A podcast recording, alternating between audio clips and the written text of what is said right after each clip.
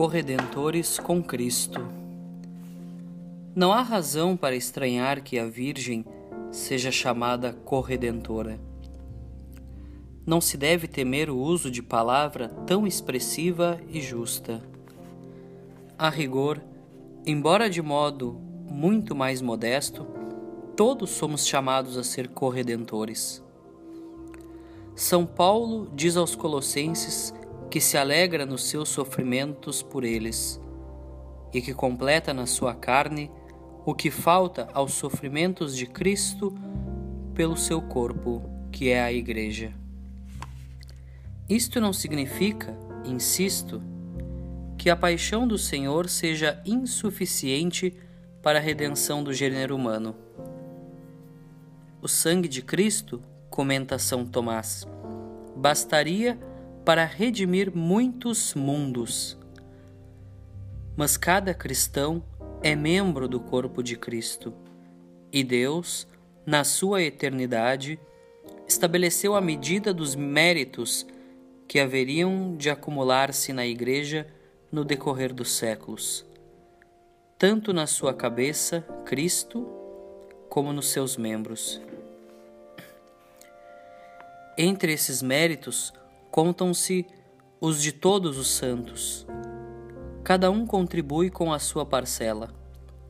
No entanto, os que já foram ganhos por Cristo e pelos outros membros, dentre os quais se destaca soberanamente a Virgem Maria, constituem um tesouro que, sendo riquíssimo e infinito, autêntico bem comum da Igreja, podemos enriquecer ainda mais, prestando maior vigor e fecundidade à comunhão dos santos, em benefício de todos os homens. Tenho pregado constantemente, afirma o fundador do Opus Dei, sobre esta capacidade sobrenatural e humana que Deus, nosso Pai, põe nas mãos dos seus filhos, a de participar da redenção operada por Cristo e enche-me de alegria encontrar esta mesma doutrina nos textos dos padres da Igreja. É um ensinamento que pulsa em quase todas as substanciosas páginas de Monsenhor Escrivá.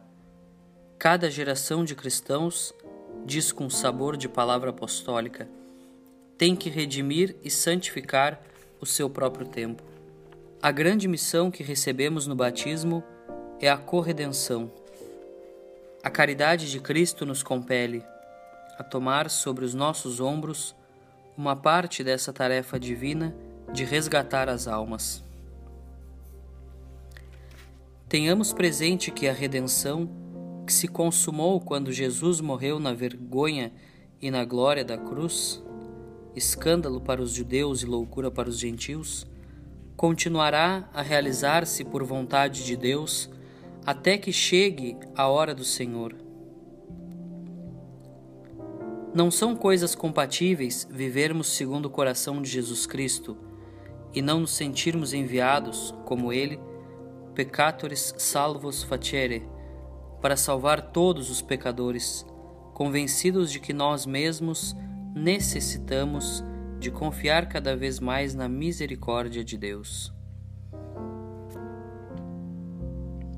Daí o desejo veemente de nos considerarmos corredentores com Cristo, de salvar com Ele todas as almas, porque somos, queremos ser ipsi Christus, o próprio Jesus Cristo.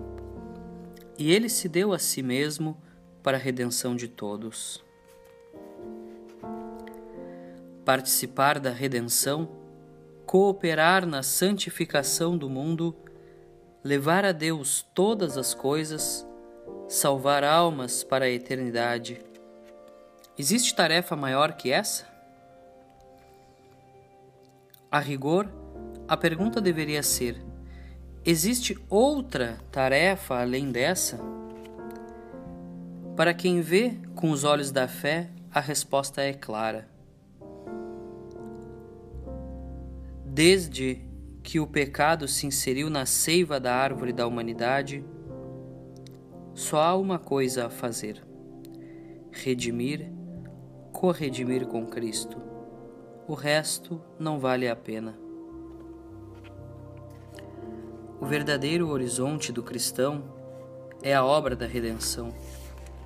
Qualquer outra finalidade acarretaria um voluntário estreitamento do nosso campo de visão.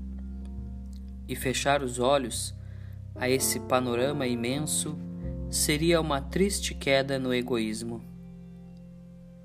Se nos fechássemos na nossa torre de marfim, ocupando-nos somente de nós mesmos, das nossas coisas, ou talvez dos nossos, estaríamos longe do que Deus espera de nós. Se, ao contemplarmos como o mundo vai envelhecendo, afastando-se de Deus, caindo em aberrações morais de todo tipo, nos limitássemos a lamentá-lo, pouco teríamos compreendido do que significa ser cristão. Que faz Jesus Cristo? Diz ao seu Pai: Por eles eu me santifico a mim mesmo. Isto é, entrega-se sacrifica-se por toda a humanidade. Que faz a Virgem Maria? Une-se ao sacrifício do seu filho. Não está fechada no que é seu. O seu horizonte não tem limites. É o mundo inteiro. É o horizonte divino de Cristo. Ela se sabe corredentora não só junto à cruz, mas em todos os instantes. Quando pronuncia o Fiat, na gruta de Belém, na pequena casa de Nazaré, quando fia e limpa, quando canta, ri e fala, quando se cala e sofre. A todo o momento vive consciente da sua missão divina e cumula de amor cada instante. Um amor levado até o extremo até o esquecimento completo de si mesmo, feliz de estar onde Deus a quer, cumprindo com esmero a vontade divina. Isso é o que faz com que o menor dos seus gestos não seja nunca banal, mas cheio de conteúdo. Tal como Nossa Senhora, nós também podemos e até devemos ser corredentores durante as 24 horas do dia. E seloemos na medida em que as preenchermos com a oração necessária, com o trabalho devido e o oportuno descanso. Na medida em que deixarmos que nas nossas conversas habituais se manifeste o sentido sobrenatural da vida, o nosso amor a Deus, a nossa ânsia de almas. Se estivermos unidos a Deus, haverá oração, trabalho e apostolado na nossa vida.